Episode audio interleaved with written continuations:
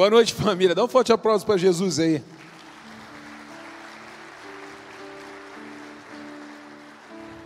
Me pegou de surpresa, abaixa o aplicativo, foi mais ou menos assim, né? Boa noite, você que está em casa também nos assistindo, seja muito bem-vindo a esse tempo maravilhoso de celebração. Quem estava com vontade de vir aqui? Se você estava com vontade de vir aqui, querido, significa que você está louco para dar um glória a Deus, sim ou não? Dá um aleluia aí, irmão. A diferença de você estar em casa e de você estar aqui é porque aqui você tem liberdade para gritar. Em casa não dá, dá, dá vergonha do vizinho, sim ou não? Não? Então tá bom. Dá um glória a Deus aí. Sabe, Deus é maravilhoso, Deus é soberano. Vem, vem um tecladinho, de manhã já não teve, hoje agora de noite tem que ter, hein? Faz um tecladinho para nós aí. De manhã vocês não vieram, de manhã foi, foi esquisito o negócio. Mas Deus falou, Deus agiu como sempre. Queridos, nós estamos no mês de conquistas. Neto falou no começo aqui. E esse mês é um mês onde o Espírito Santo de Deus tem falado muita, muitas coisas aos nossos corações. Tem trazido muita certeza e muitas convicções a respeito dos dias que nós estamos vivendo e principalmente dos dias que estão por vir. E nós precisamos acordar e despertar para algumas coisas. A primeira coisa que eu quero fazer contigo nessa noite é que você me ajude a pregar, amém? Que você acorde, você esteja aí desperto. Senão a gente volta tudo para online e fica para sempre no online. O bom da gente estar aqui, a semana passada eu estava aqui e só tinha banda sentada. E aí tudo bem, não tem um glória a Deus, não tem um amém, não tem um olhar, não tem um sorriso. Eu sei quando você sorri, Elton, pelos teus olhos, pelos teus olhos. Então assim, me ajuda igreja, amém? Glória a Deus, pode aplaudir que hoje está livre. Hoje o pacote do aplauso está livre. Tem gente que fala assim, ah, eu não gosto daquele pastor porque toda hora manda aplaudir, manda olhar para o lado, manda falar para o irmão, manda não sei o quê. Eu também não gosto. Eu também não gosto. Quando é muito assim, eu não gosto. Só estou dando uma incomodada em você agora no início. Nós estamos no mês de conquista. Quem aqui não gosta de conquistar alguma coisa?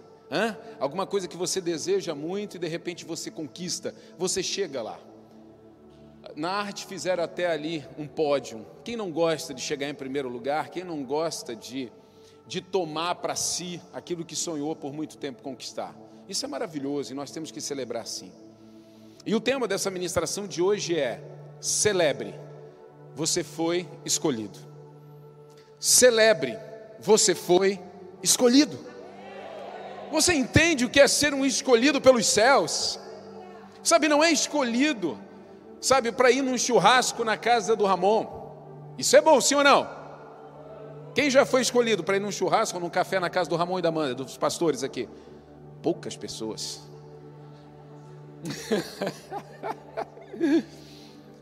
então, assim, já ser escolhido para isso é bom. Imagina você ser escolhido por Deus para morar eternamente com Ele, mas para ser também um representante dos céus na terra. Você entende que é isso? Ah, você não entende, você não entende. Você não pode entender. Você que está em casa me entende. Se você me entende, dá um amém aí no chatzinho. Querido, você precisa entender o que, que é isso.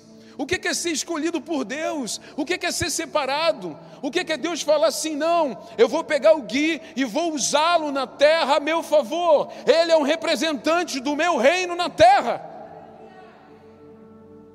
Queridos, nós falamos, não vou falar de política, mas vamos falar um pouco a respeito de partidos. Quando um partido escolhe uma pessoa para sair, para correr naquela vaga, seja vereador, prefeito, presidente, deputado, seja o que for, aquela pessoa celebra, porque ele foi escolhido em meio a um monte de gente que poderia ter sido escolhido. E ele foi escolhido. Então aquela pessoa celebra, aquela pessoa se alegra por ter sido escolhido. E um dos grandes erros e equívocos que nós cometemos como cristãos é que nós não celebramos o fato de nós sermos escolhidos pelos céus, de Deus ter olhado para mim com olhos de misericórdia, ter me amado tanto, que Ele falou assim: Gi, você vai me servir na terra, Adavilson, você vai me servir na terra, eu escolho vocês. Uau! Mas você precisa celebrar. E eu quero falar, o que, que significa celebrar? Neto falou a respeito de algumas celebrações que existiam. No Antigo Testamento existe até hoje. Né? Os judeus ortodoxos a praticam até hoje. Mas nós precisamos entender o que é celebrar hoje, no novo tempo, na graça, para aqueles que creem em Jesus. Eu quero discorrer algumas coisas aqui com você. Querido, o que você faz quando chega uma notícia boa? Hã? Diga para mim, Jean. Quando você é convidado para aquela, aquele costelaço de chão, o que você faz quando você recebe uma notícia boa? Você celebra, comemora. Quem aqui ficou feliz demais quando, por exemplo, a esposa chegou, estou grávida? Não me diga você aí que estava errado, que estava torto, e a menina falou, estou grávida, e você quis fugir. Mas eu estou dizendo o cara que estava casadinho, sonhando em ter filho, a mulher falou, estou grávida. Eu lembro até hoje quando o Cris deu a notícia. E ela deu a notícia assim, estávamos no quarto, uma suíte, aí ela saiu do banheiro, tinha feito o um examezinho aquele. E aí ela me falou, eu sentei assim na cama, as pernas meio, né? deu aquela bambeada nas pernas, como assim? Gravidez, filho, como assim? E eu sentei eu assim, tá, mas é verdade. E depois a gente celebrou, depois a gente comemorou, e a gente queria falar para todo mundo. Eu queria contar para as pessoas, eu liguei para os meus irmãos, ela ligou para os irmãos dela. A gente queria falar, a gente queria contar, porque celebrar passa por compartilhar. Celebrar passa por compartilhar. Quem aqui que recebe uma notícia boa e não quer contar para as pessoas? Você quer contar sim ou não? Você conta para os outros que você é salvo? Você conta para os outros que Jesus é Senhor da tua vida. Você conta para os outros que Deus chamou tanto, que enviou Jesus Cristo há dois mil anos atrás, para perdoar os teus pecados e te tirar de uma vida de condenação e te levar para uma vida de eternidade em eternidade. Você conta para os outros.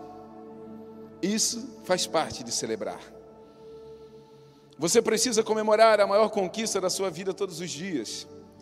E essa maior conquista é você ser um escolhido dos céus. Você ser um escolhido dos céus. A palavra de Deus diz que nós somos forasteiros nessa terra, ou seja, nós não pertencemos a ela, mas nós estamos aqui hoje. E nós precisamos trazer o reino dos céus para essa terra. Uma terra, sim, que sofre com notícias com mazelas, com dores, com morte, com tantas coisas ruins. Mas nós representamos os céus, nós representamos a eternidade, nós representamos a cura, nós representamos a vida, nós representamos Jesus Cristo nesse tempo, os cristãos, os pequenos cristos. Você precisa entender isso, querido. Isso tem que gerar paixão no teu coração.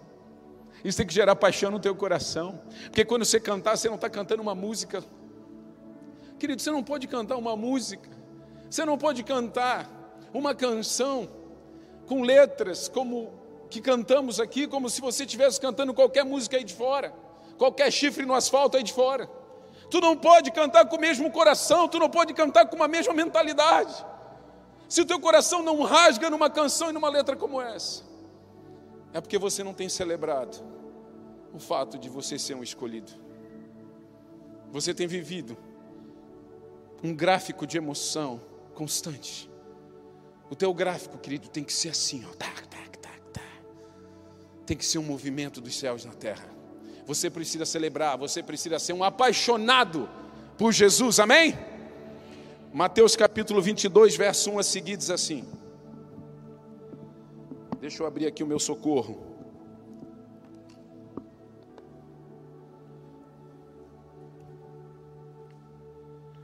Essa parábola Jesus fala a respeito do reino dos céus. É uma das formas que Jesus encontra de explicar o reino. E diz assim, a partir do verso 1, Jesus lhes contou outras parábolas. Disse ele: O reino dos céus pode ser ilustrado com a história de um rei que preparou um grande banquete de casamento para o seu filho. Quando o banquete estava pronto, o rei enviou seus servos para avisar os convidados, mas todos se recusaram a vir. Então ele enviou outros servos para lhes dizer: já preparei o banquete, os bois e novilhos gordos foram abatidos e tudo está pronto. Venham para a festa. Mas os convidados não lhes deram atenção. Preste atenção. Mas os convidados não lhes deram atenção. E foram embora, um para sua fazenda, outro para os seus negócios. Outros ainda agarraram os mensageiros, os insultaram e os mataram. O rei ficou furioso e enviou seu exército para destruir os assassinos e queimar a cidade deles. Disse a seus servos: o banquete de casamento está pronto. e meus convidados não são dignos dessa honra. Agora saiam pelas esquinas e convidem todos que vocês encontrarem. Então os servos trouxeram todos que encontraram, tanto bons como maus. E o salão do banquete se encheu de convidados. Quando o rei entrou para recebê-los, notou um homem que não estava vestido de forma apropriada para um casamento e perguntou-lhe: Amigo, como é que você se apresenta sem a roupa de casamento? O homem não teve o que responder. Então o rei disse: Amarre-lhe as mãos e os pés, lancem-no para fora na escuridão, onde haverá choro e ranger de dentes. Pois muitos são chamados, mas poucos são es. Muitos são chamados, mas poucos são escolhidos. Essa é uma das formas que Jesus fala a respeito do reino dos céus. Essa é uma das parábolas que Jesus ilustra a respeito do reino dos céus. E eu quero conversar um pouco com você nessa noite sobre essa parábola. Querido, preste atenção. Existia uma boda, um casamento que iria acontecer. E o rei, era o casamento do filho. E o rei então tinha convidados, notem, haviam convidados, haviam pessoas pré-selecionadas para essa cerimônia. E essas pessoas são as primeiras a ser convidadas. Querido, preste atenção, se você vai fazer um aniversário, a primeira pessoa a ser convidada ou se sentir convidado, se você é casado, por exemplo, obviamente, é sua esposa são seus filhos, são seus pais, são as pessoas conectadas a você. Quando nós andamos num campo sacro, num campo de religião, nós pensamos o quê? Quem seriam os convidados do rei? Quem seriam os convidados do próprio Deus? Se não os religiosos, se não aqueles que supostamente o buscavam na terra. Mas quando ele vem e tenta atrair esses convidados e tenta chegar nesses convidados, esses convidados não o reconhecem. Esses convidados estão mais preocupados com as suas coisas. Esses convidados estabeleceram padrões, levantaram muros que os impedem de reconhecer. Eles são os primeiros a serem tocados, eles são os primeiros a receberem os convites, eles são os primeiros a serem sensibilizados. Vá primeiro os da casa, vá primeiro aos da casa de Israel. Comece por eles. E esses convidados estão cuidando das suas fazendas, dos seus negócios, estão cuidando de si mesmos, estão, estão cuidando da sua religião, estão cuidando do padrão que criaram. E eles não querem, eles não aceitam ir e participar dessa cerimônia. Mas o texto diz que o banquete está pronto, que tudo está pronto, e que ele não perderia a oportunidade porque aquele Deus, aquele rei, queria alcançar as pessoas, queria tirar aquelas pessoas de um mundo de condenação e pecado e trazê-los para um mundo de liberdade e vida. Então ele fala: seus servos, saiam pelas ruas e tragam pessoas para essa cerimônia. Chamem pessoas, chamem pessoas. E o texto continua dizendo e continua falando que os seus servos saem. E notem, eles convidam e chamam, na verdade já não mais convidam, eles chamam pessoas para participar dessa festa, tanto bons quanto maus. Veja, não há uma seleção. No primeiro momento existe uma seleção, porque existem convidados pré-selecionados. No segundo momento não há mais seleção. Convidem a todos. Vinde a mim todos vós que estáis cansados e sobrecarregados, e eu vos aliviarei. É uma chamada aberta para todos, é uma chamada para quem ouvir. Aquele que tem ouvidos, ouça. Então aquele servo sai e começa a convidar pessoas e chamam: venham, venham, venham para o banquete, venham para o banquete, venham para o banquete. E essas pessoas vão. Essas pessoas se sentem chamadas, essas pessoas se sentem atraídas, essas pessoas de alguma forma veem uma necessidade suprida. Há um banquete à sua espera. Eles foram convidados para um banquete e eles aceitam o convite.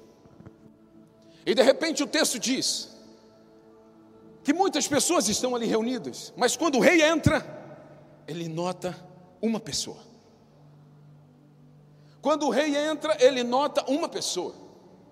E eu fico imaginando e pensando, no meio de tanta gente, tantas pessoas, imagino eu, os bons, os maus, gente ruim demais, gente que trai, gente que falha, gente que erra, gente que peca, estava tudo ali.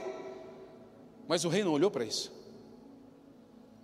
E naquele momento o rei olha e vê alguém que não está caracterizado, vê alguém que não está que não buscou a transformação para estar naquele ambiente. Ele não buscou a transformação para estar naquele ambiente. Ele foi um chamado. Mas quando ele chegou naquele ambiente, ele não entendeu que ambiente era aquele.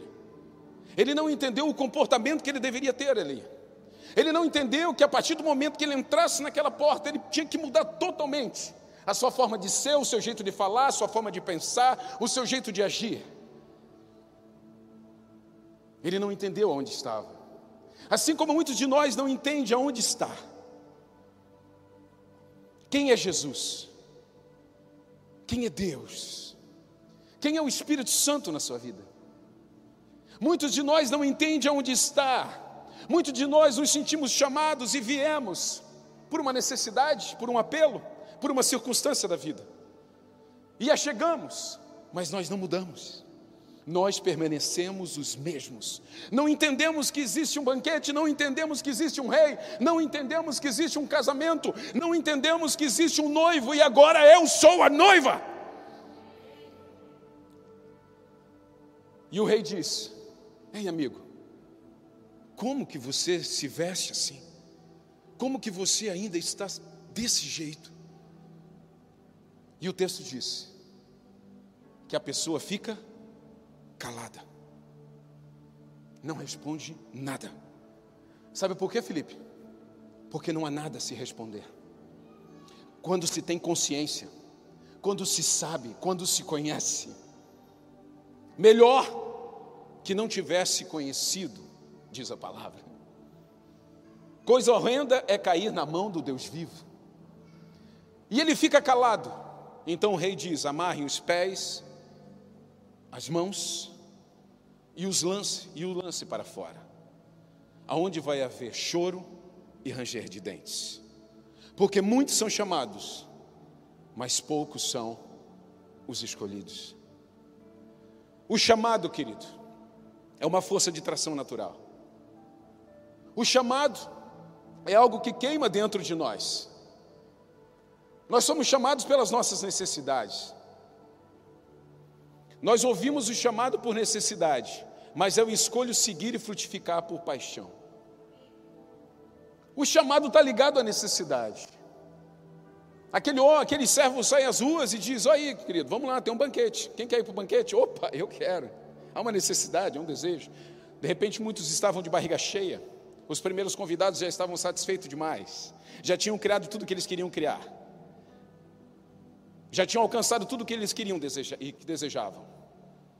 De repente você veio chamado e atraído por algo. Eu quero arrumar meu casamento, eu quero arrumar minha paternidade, eu quero arrumar minha empresa, eu quero arrumar minha vida, eu quero sair de uma estrutura familiar quebrada, eu quero arrumar algo em mim, dentro de mim, uma necessidade.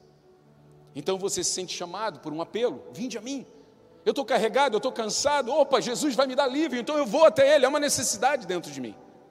O chamado é atraído por uma necessidade. Ele é atraído por uma necessidade.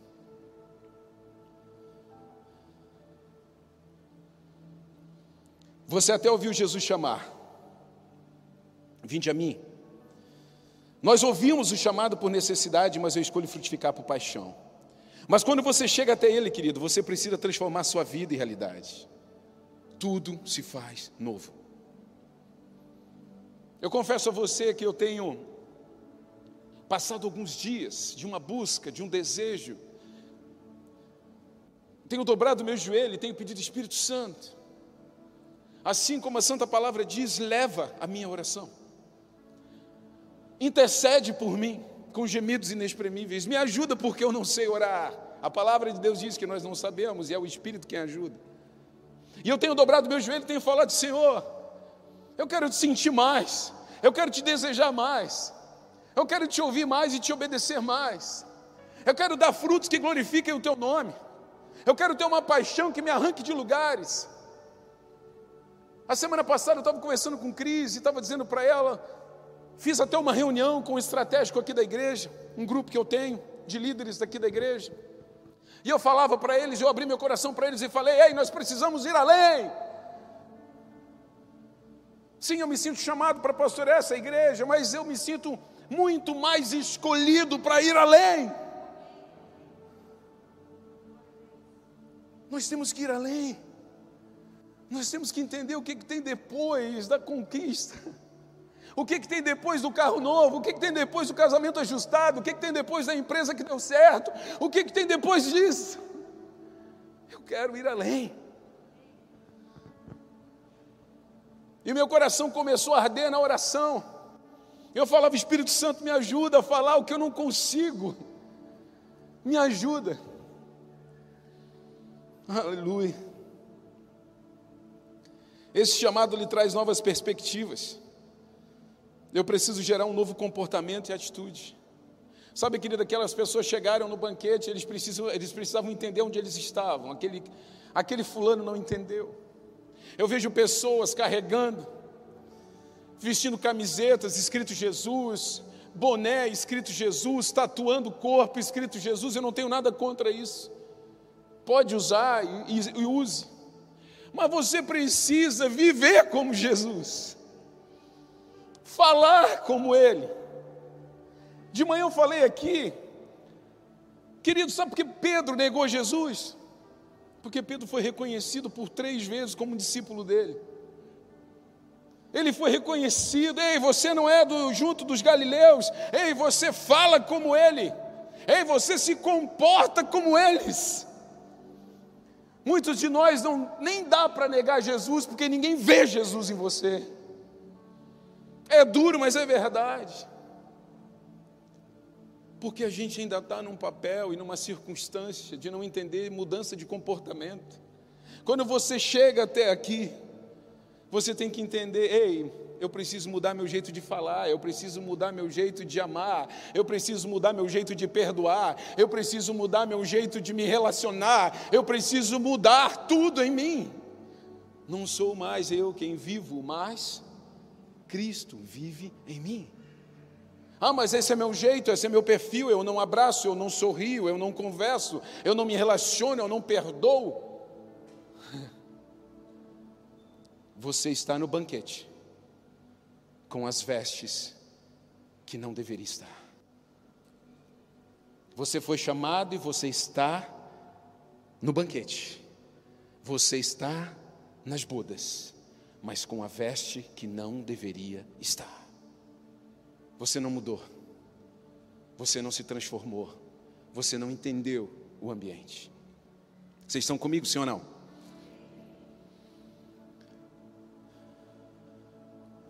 Você pode ser chamado para uma vaga de emprego, querido, mas até ser escolhido para a vaga é outra situação. Sim ou não? Passa por testes, habilidade, disponibilidade, interesse, perfil, uma série de coisas. Você pode até ser chamado para uma vaga de emprego. Naquele primeiro momento você até pensou: uau, isso é, é para mim. É para mim. Mas quando você chega, você se sente atraído por aquilo. Você se sente chamado para essa vaga. Mas quando você chega, você começa a responder perguntas. A pessoa começa a te fazer perguntas específicas. A pessoa começa a perguntar qual o teu histórico, o que, que você já fez dentro desse segmento. Você já trabalhou, você já vendeu esse produto. A pessoa começa a te perguntar coisas que até então você achava que era um expert. E de repente, naquele momento, você vê: não, eu não sou. Eu não sei, eu não fiz, eu não consigo fazer de repente. Mas você se sentiu chamado para aquela vaga. Só que você não vai ser escolhido. Porque você não tem nada do perfil daquela vaga. Muitos são chamados e poucos são escolhidos. E eu começo a pensar, sempre vai ser, nós temos, nós, seres humanos, filhos do Deus vivo, sempre vamos ter um, um processo reativo. O céu age e nós reagimos. Sempre vamos ter um processo reativo. Nunca vamos ser nós quem vamos fazer. Os céus fazem e nós obedecemos. E eu fico pensando, Deus, eu sei que ser escolhido não é algo que eu tenho que construir em mim, porque é o Senhor quem nos escolhe, e é isso que eu quero ler com você em João capítulo 15, a partir do verso 1. João capítulo 15, no verso 1 diz assim: deixa eu abrir aqui na minha. Eu sou a videira verdadeira, e meu pai é o lavrador. Todo ramo que estando em mim não dá fruto, ele corta. Todo ramo que dá fruto, ele poda, para que produza ainda mais. Vocês já foram limpos pela mensagem que eu lhes dei. Permaneçam em mim, que eu lhes permaneçam em mim, e eu permanecerei em vocês. Pois assim como o ramo não pode produzir fruto se não estiver na videira, vocês também não poderão produzir frutos, a menos que permaneçam em mim. Jesus o tempo inteiro falando, ei, permaneça em mim, se vocês estiverem em mim, vocês vão conseguir. Se vocês fizerem o que eu mandar, vocês vão conseguir. Sim, eu sou a videira, vocês são os ramos. Quem permanece em mim e eu nele produz muito fruto. Pois sem mim vocês não podem fazer coisa alguma. Quem não permanece em mim é jogado fora como um ramo imprestável e seca. Esses ramos são ajuntados num monte para serem queimados. Mas se vocês permanecerem em mim, e minhas palavras permanecerem em vocês, pedirão o que quiserem, e isso lhes será concedido. Quando vocês produzem muitos frutos, preste atenção agora.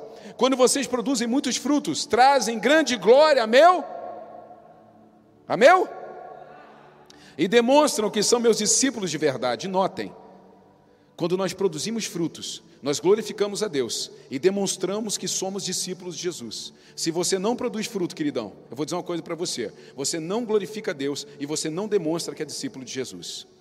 Eu os amei como o Pai me amou, permaneçam no meu amor. Quando vocês obedecem os meus mandamentos, permanecem no meu amor. Assim como eu obedeço aos mandamentos de meu Pai, permaneço no amor dele. E eu lhes disse essas coisas para que fiquem repletos da minha alegria. Sim, sua alegria transbordará.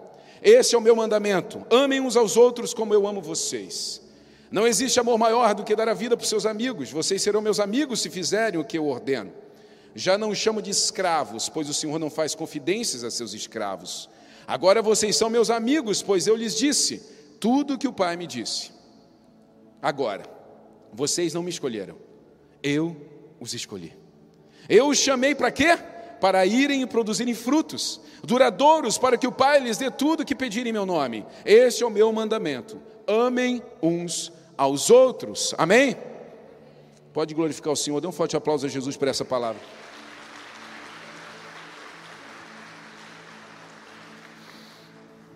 Eu não sei vocês, mas eu estou morrendo de calor aqui em cima.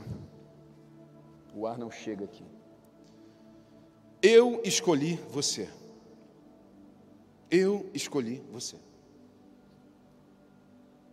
Só que ele não escolhe a revelia. Ele escolhe por uma missão. Ele escolhe para uma missão. Nós fomos escolhidos por um motivo e para cumprir uma missão. Produzir frutos é a única condição de permanecer como escolhido para a eternidade. Nós vivemos uma geração Ontem estávamos conversando sobre. A gente senta para conversar, eu e meus cunhados, e a gente acaba falando de política também. Fala de política, fala de economia, fala de muitas coisas. E existe, obviamente, uma preocupação com o Brasil. Mas aí a gente entrou na situação que hoje o Brasil atravessa a melhor fase no que diz respeito ao agronegócio. Ou seja, a agricultura no Brasil vai muito bem, obrigado. Se tem uma coisa que está indo bem no Brasil é essa: crescimento absurdo e tudo está indo muito bem. E quando a gente começa a ler, e a gente olha aqui a respeito de produção de fruto, eu fico pensando, por que, que a igreja não está com uma agricultura no Brasil? Não é inchaço, não é um crescimento numérico, são pessoas apaixonadas, são transformações reais. São milagres. São princípios sendo cumpridos. Aquilo que eu fazia ontem eu não faço mais hoje, porque eu entendi que eu sou um escolhido. Eu não sou um mero chamado que vinha atraído por uma necessidade minha. Eu me sinto escolhido por Deus e tenho uma missão sobre os meus ombros. E é por isso que eu me transformo. E é por isso que eu gero frutos. E quando eu gero fruto, eu glorifico a Deus e mostro que sou discípulo de Jesus. E eu comecei a pensar, meu Deus, por que, que a igreja não está também como um agronegócio no Brasil? Dando frutos, crescendo. Por que, que uma pessoa que já está caminhando há seis meses, querido, eu não vou falar de dez anos, porque é uma vergonha falar disso. Mas se você já caminha seis meses, você já recebeu tanta palavra, você já recebeu tanta oração, você já dobrou o teu joelho em casa, você já leu textos bíblicos, você já tem que ser uma outra pessoa, você já tem que estar dando fruto que glorifica a Deus, você vai, já tem que estar mostrando que você é discípulo de Jesus. Você está me entendendo, ou não? Você não pode cometer os mesmos erros. Você não pode. Nós precisamos amadurecer, nós precisamos ir para um outro nível. Nós precisamos sair de um ambiente de chamado atraído por necessidade e nos comportar como escolhido, onde pesa uma missão nos nossos ombros. Ei, qual é a missão que você tem sobre os teus ombros, como um escolhido dos céus? Se não proclamar Jesus Cristo, se não anunciar as boas novas, qual a missão? Qualquer uma outra missão diferente dessas não faz sentido. Não faz sentido. Eu os escolhi para que não mais pertençam ao mundo, e por isso o mundo vai odiar vocês. Jesus fala isso. Sabe, vocês não pertencem mais a esse mundo. Vai ter momentos que você vai ser malquisto em alguns lugares. Vai ter momento que as pessoas vão dizer assim: ah, lá vem aquele cara falar de novo de Jesus, de salvação, que seja, porque um dia essa pessoa vai te procurar dizendo: agora eu quero, agora eu preciso. A igreja precisa se levantar, a igreja precisa, querido, se empoderar. E como o apóstolo Paulo falava, não é por palavra de persuasão humana, é pelo poder é pelo poder dos céus, é pelo poder, é pela autoridade que nos foi dada. Querido, Jesus falou: vocês não se mexam, enquanto o Espírito Santo não descer sobre vocês. Sabe o que Jesus estava querendo dizer, querido? Não tente fazer com os teus braços, porque você vai ser um mero chamado. E uma grande diferença que existe, para que você entenda, de um chamado e de um escolhido, é que o chamado, querido, até dá fruto, mas esse fruto glorifica Ele mesmo. Agora, o escolhido dá fruto que glorifica a Deus. E muitas pessoas estão se exaltando dentro da igreja.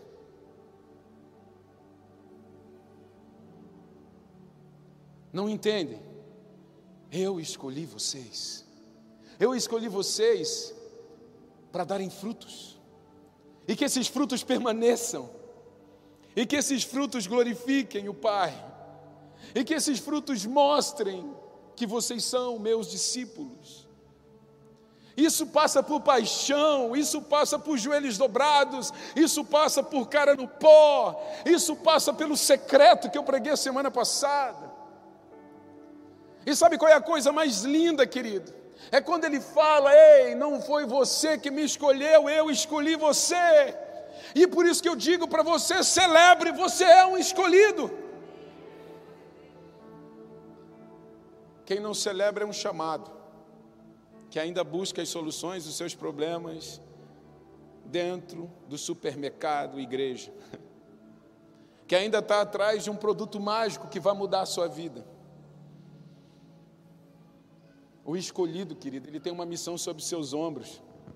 Apóstolo Paulo, falando dele, estava preso, mas estava cantando, estava glorificando, estava pregando, estava enviando carta, meu irmão. Eu peguei Covid, não queria nem assistir televisão. O apóstolo Paulo estava preso, num lugar totalmente inóspito, sabe, lançado às traças, não sabia se ia morrer daqui a meia hora, e está vivendo carta, animando a igreja.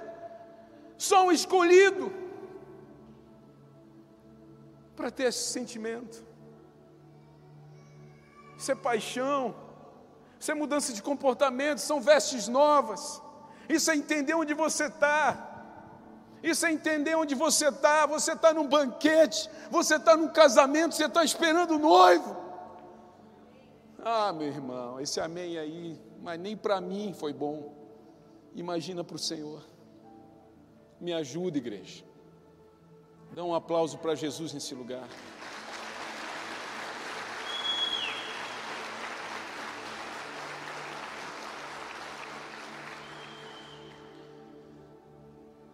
Está falando, Deus, o Pai, o que é celebrar? Será que de repente celebrar é eu vestir a tal camiseta? Jesus é o Senhor? Será que celebrar é eu comprar um boné e não tirar da cabeça? Escrito fé. Será que celebrar é eu tatuar no peito Jesus? Não, isso é o jeito que você usa para de alguma forma demonstrar o teu amor. Faça como você quiser. Mas o Espírito Santo falou muito forte ao meu coração: celebrar é frutificar. Celebrar é frutificar. Celebrar dá frutos. Querido, não tem coisa que está sendo mais bombardeada nesses últimos tempos do que a família. Não tem coisa que está sendo mais bombardeada. É claro que. O que, que Jesus falou? O mundo vai odiar você. Sabe por quê? Sabe por quê, Paula? Porque lá no teu trabalho você vai falar assim: não, tem que casar, eu sou casada, eu sou feliz, eu encontrei o homem da minha vida. E as meninas vão olhar para você e vão rir de você. Que besteira. Nada a ver. Tem que sair com um, sai com outro, experimenta, junta, se não der, separa. Nós vamos ser motivo de chacota. As pessoas vão odiar os nossos conceitos, que não são nossos, mas são princípios. E é isso que a gente precisa entender. É isso que a gente precisa entender. E é por isso que nós precisamos viver a partir de agora. Nós precisamos ligar uma fasezinha na nossa vida. O botãozinho de eu vou fazer o que tem que ser feito. Eu vou viver a nova vida em Cristo. Eu vou me apaixonar por Jesus ao ponto de dar frutos para Ele. E as pessoas estão bombardeando família, as pessoas estão bombardeando paternidade. Meu Deus, que besteira, ter filho é a pior coisa do mundo. Não faça essa besteira, não cometa esse erro. Ei, os filhos são herança do Senhor, são flechas na nossa aljava. Ei, acorda, igreja.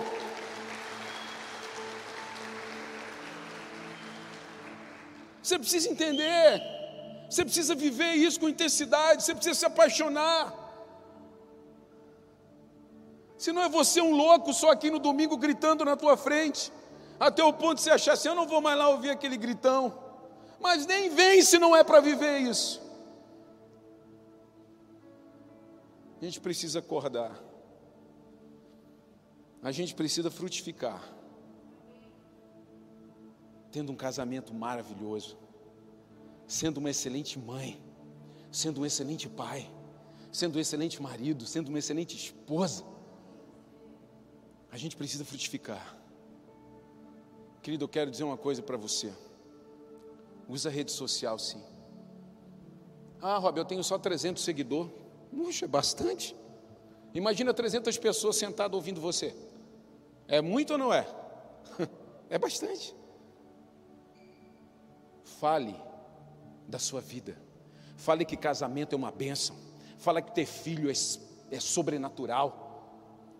Ei, fale das verdades bíblicas que nós vivemos hoje. Fala que vale a pena ser santo dentro do namoro. Fale, se posicione como um escolhido. Eu quero dizer uma coisa para você, igreja, para terminar. Um chamado. Ele vive o tempo inteiro em busca de algo para satisfazê-lo. Um escolhido vive pela missão que foi proposta. E é por isso que o Senhor fala: Eu escolhi você. Eu escolhi você. Fique de pé, quero orar contigo. Eu escolhi você. Eu escolhi você. A minha vontade e o meu desejo nessa noite é que o Espírito Santo de Deus se, morra, se mova com tal liberdade aqui, aí na sua casa onde você está, de uma forma te quebrantar, de uma forma fazer você entender que o lugar que você está não dá mais para você viver como era. Querido, os bons e os maus foram colocados juntos. O texto não diz que aquele homem era mau ou bom. O texto só fala que ele não entendeu onde ele estava. Não é sobre quem você era, é sobre quem você é. No que, que você tem se tornado? Você ainda fala como falava antes de conhecer Jesus? Você ainda comporta como se comportava antes de conhecer Jesus? Você ainda tem um relacionamento atual como era antigamente antes de conhecer Jesus? Não, não, não, não. Tudo se faz novo a partir de um encontro com Ele a tua forma de pensar, o teu jeito de falar, de se comportar, de viver, tudo precisa mudar. Feche seus olhos, se for assim, melhor para você. E eu quero te desafiar nessa noite a falar com, com Deus nesse lugar. Fale com Ele. Senhor, nessa noite eu me sinto um escolhido, Senhor. Eu me sinto escolhido por Ti. Senhor, eu, eu quero trocar minha, as minhas vestes, Senhor. Eu quero trocar minha forma de pensar, de agir, de falar, de me comportar. Eu quero trocar porque eu não quero ser lançado no lugar de morte. Eu quero viver para Ti, eu quero que o chamado, Senhor Deus, esteja sobre os meus ombros e que essa missão me leve, Senhor Deus, a um outro nível, a um outro patamar, uma nova realidade. Eu quero te desafiar nessa noite, querido, a orar e falar com Deus e dizer: Espírito Santo, me convença, me mostre onde eu estou errando, me mostre onde eu estou falhando. Ei, de repente você não está nem entre os maus e os bons, você está lá atrás, entre os religiosos que foram os primeiros convidados. Você está lá atrás com o coração endurecido, você está lá atrás como um religioso, como alguém que levanta muros em lugar de estender pontes, mas ainda dá tempo para você. Fale com o Senhor nessa noite, fale com Ele nessa noite de você, você vai me encontrar aqui. Eu quero ser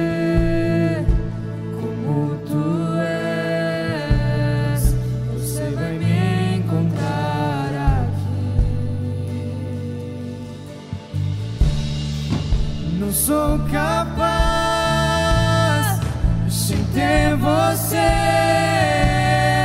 você vai me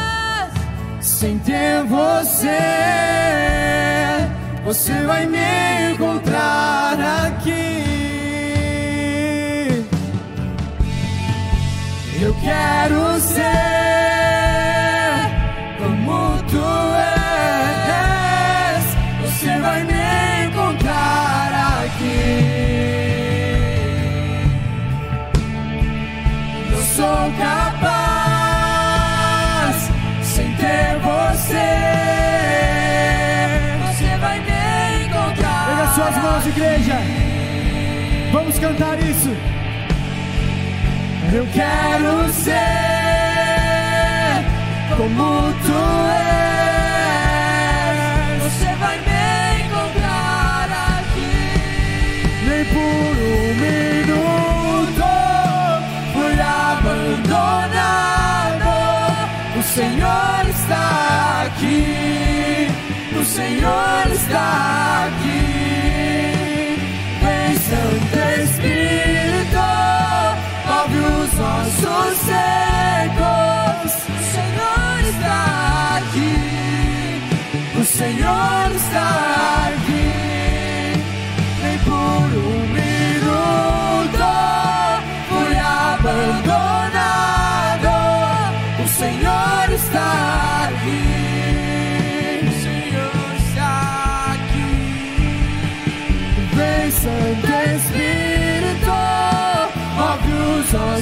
Secos.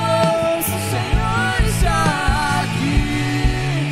O Senhor está aqui. Oh,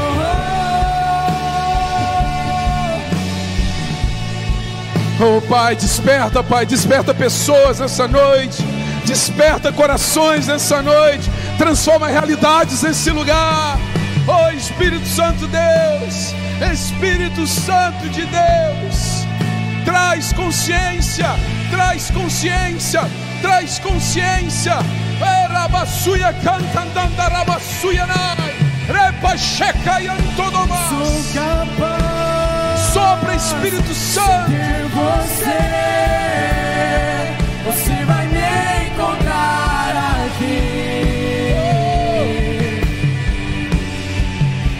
quero ser como tu és. Você vai me encontrar aqui. Eu sou capaz sem ter você. Eu sou escolhido pelos céus.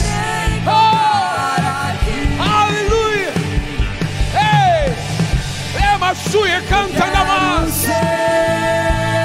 Eu quero ser como tu és. Eu quero fazer o que tu fizeste, Jesus. Nem por um minuto fui abandonado. O Senhor está aqui. Oh, O Senhor é tua promessa, é tua promessa, é tua promessa que tu estarias conosco até o final dos tempos.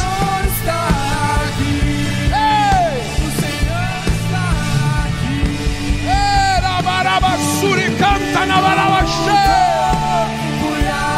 Oh Espírito Santo, O Senhor está aqui. ei, Ele está aqui, Ele está aqui, Ele está aqui.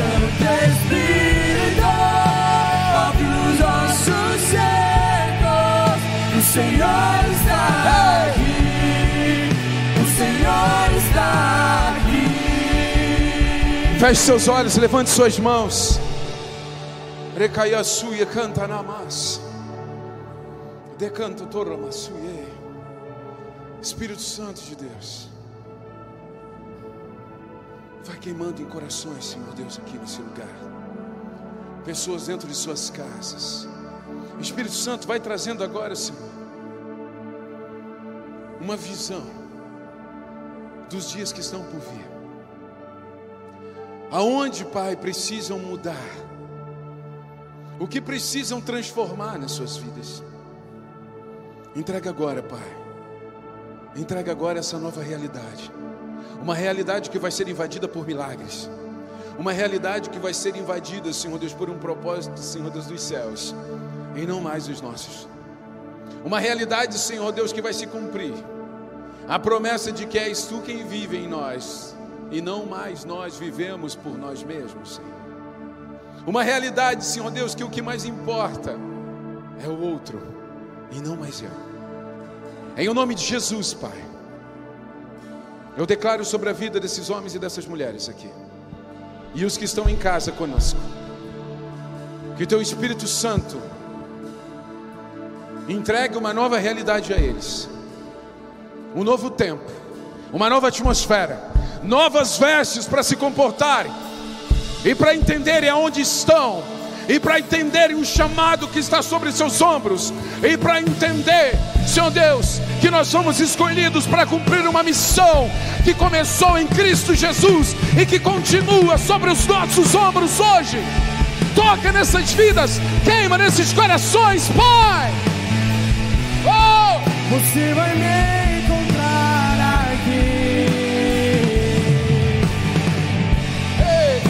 Eu quero ser como tu és.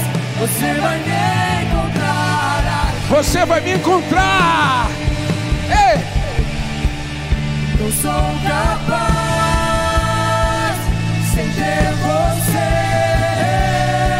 Você vai me encontrar aqui. Eu quero